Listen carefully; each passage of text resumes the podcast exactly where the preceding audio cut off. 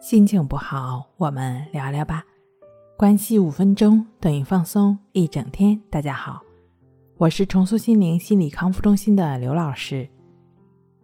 我们的微信公众号“重塑心灵心理康复中心”。今天要分享的作品是：焦虑恐惧不用愁，一招完善性格，彻底走出强迫症。我们已经多次的跟大家分享过。帮助我们强迫症朋友呢做到顺其自然的抑制法，也就是亦是如此的练习。那通过持续的、正确的按照方法去练习呢，一般的话呢，强迫症朋友的视野会更开阔，那生活范围也就逐渐的扩大了。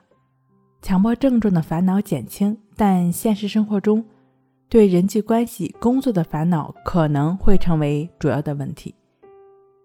由于这些强迫症患者人格中呢，可能会有一些追求完美，总是希望生活中的事情按照自己的意愿或者说预想去发展。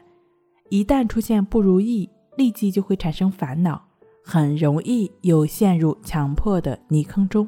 所以，努力修养自己的性格，养成宽容的态度是非常必要的。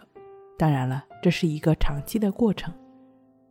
总之呢，在强迫症的疗愈过程中，可能会经历一个漫长的过程，尤其是被症状完全控制的时候，可能强迫症朋友完全看不到其背后的问题，那始终会要求他的咨询师或者医生来医治他的症状，这往往是症状附着在方法上，或者是说他换了一层外衣。附着在任何一个问题上的一个过程，应该把治疗的焦点放在打破被束缚的机制上。